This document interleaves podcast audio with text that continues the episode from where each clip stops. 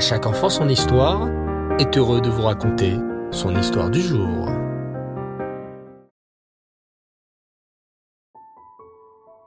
Bonsoir les enfants, et Reftov, j'espère que vous allez bien.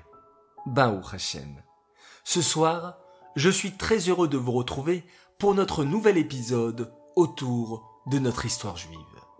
Un épisode de notre histoire connue jusqu'à nos jours sous le nom d'affaire Dreyfus.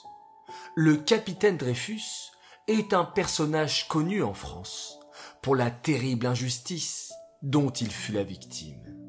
Le capitaine Dreyfus était un homme juif et capitaine à l'armée française.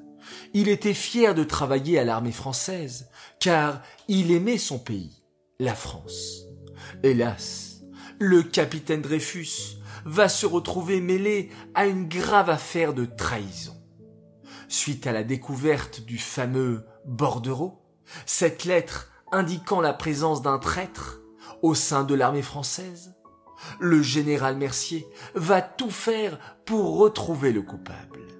Il aimerait qu'on le comble d'honneur et qu'on lui dise qu'il est un héros, celui qui a réussi à trouver l'espion qui donne des informations secrètes aux Prussiens.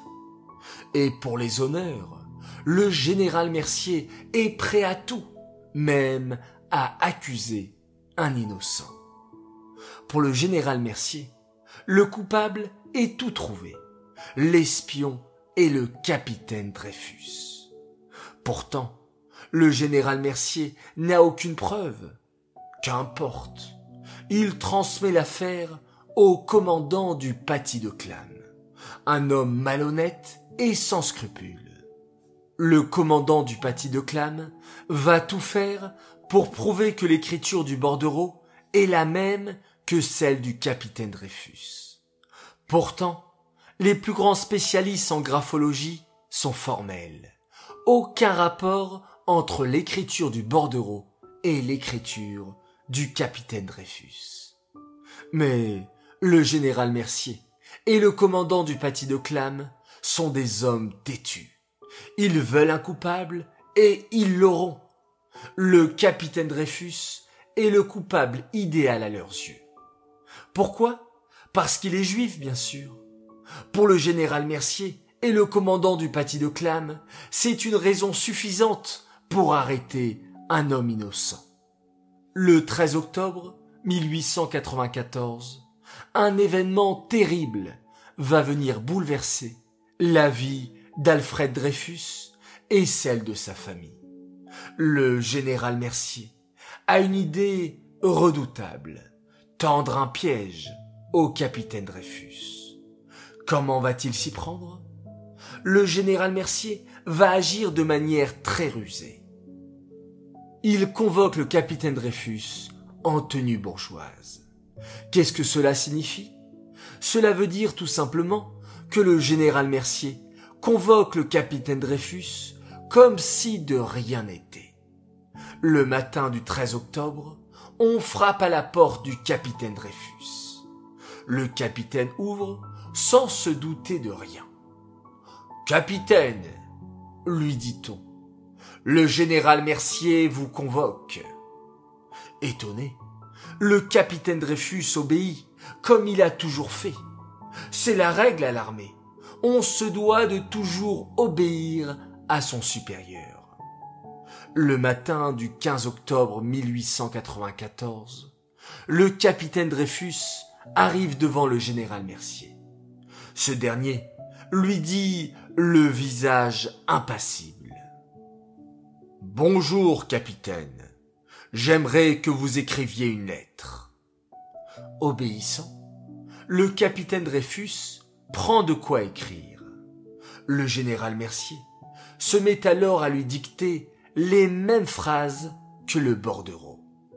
Le capitaine Dreyfus croit qu'il s'agit simplement d'une lettre à écrire. Mais, soudain, alors que le capitaine Dreyfus est en pleine rédaction, le général Mercier pousse un cri qui fait sursauter le capitaine. C'est ce que veut le général, prendre le capitaine par surprise et le faire avouer.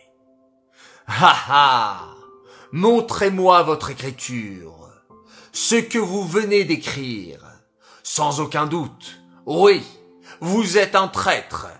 Je vous ai fait écrire les mots exacts du bordereau que nous avons trouvé. Le capitaine Dreyfus ne comprend pas. Mais quel bordereau? De quoi parlez-vous? Ne fais pas l'innocent, gronde le général Mercier. Nous avons trouvé ce bordereau dans une poubelle. Ce bordereau montre qu'il y a un traître au sein de l'armée française. Un traître qui donne des informations confidentielles à nos ennemis, les Prussiens. Et ce traître, c'est vous. Moi? Un traître? Le capitaine Dreyfus a le souffle coupé. Mais j'aime la France.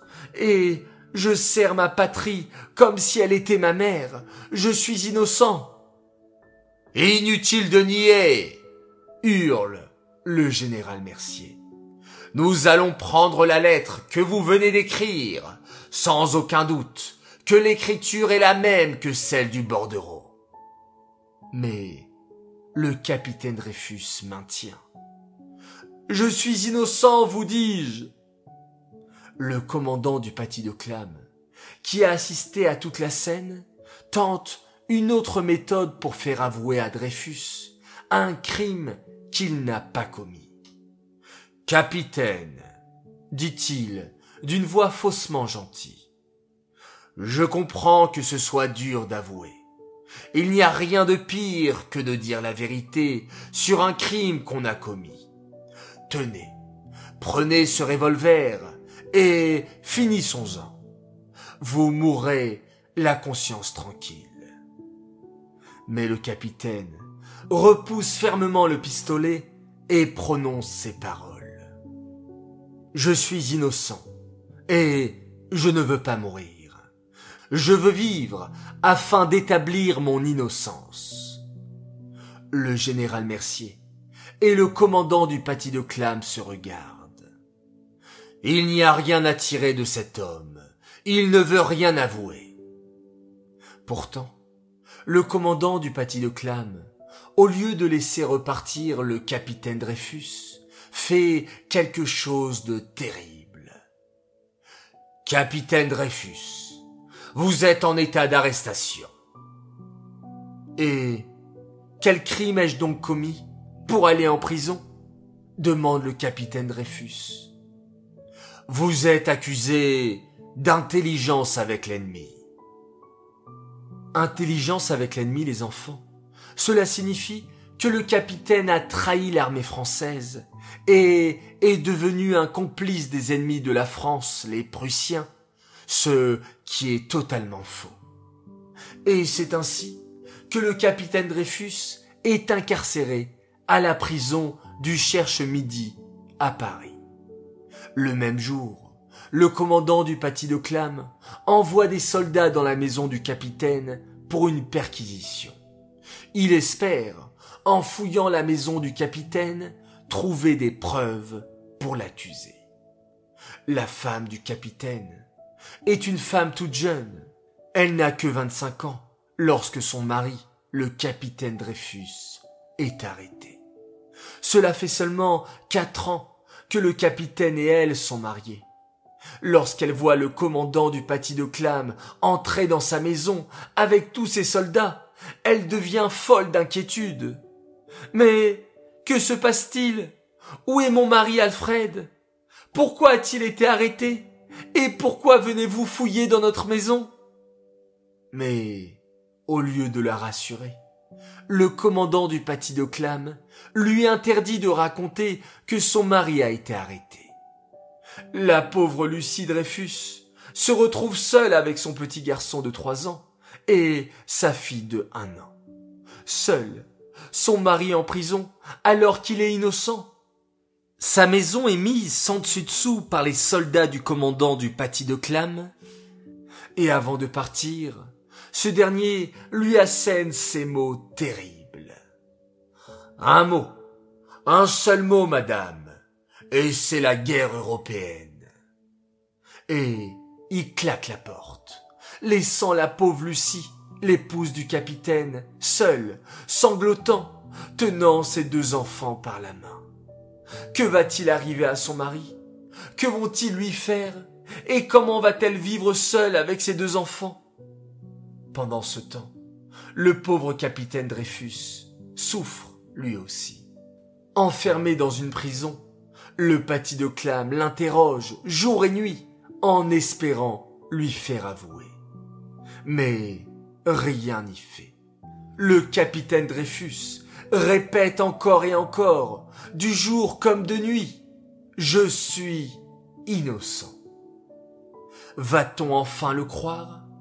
Vous voulez le savoir les enfants? Eh bien, rendez-vous jeudi prochain pour un nouvel épisode. Cette histoire est dédiée les Louis Suzy Messaouda, Bat Matayesh, Aléa Shalom. Voilà les enfants, merci d'avoir écouté à chaque enfant son histoire. J'espère que cette histoire pleine de suspense vous plaît et je vous dis Laila Tov, bonne nuit.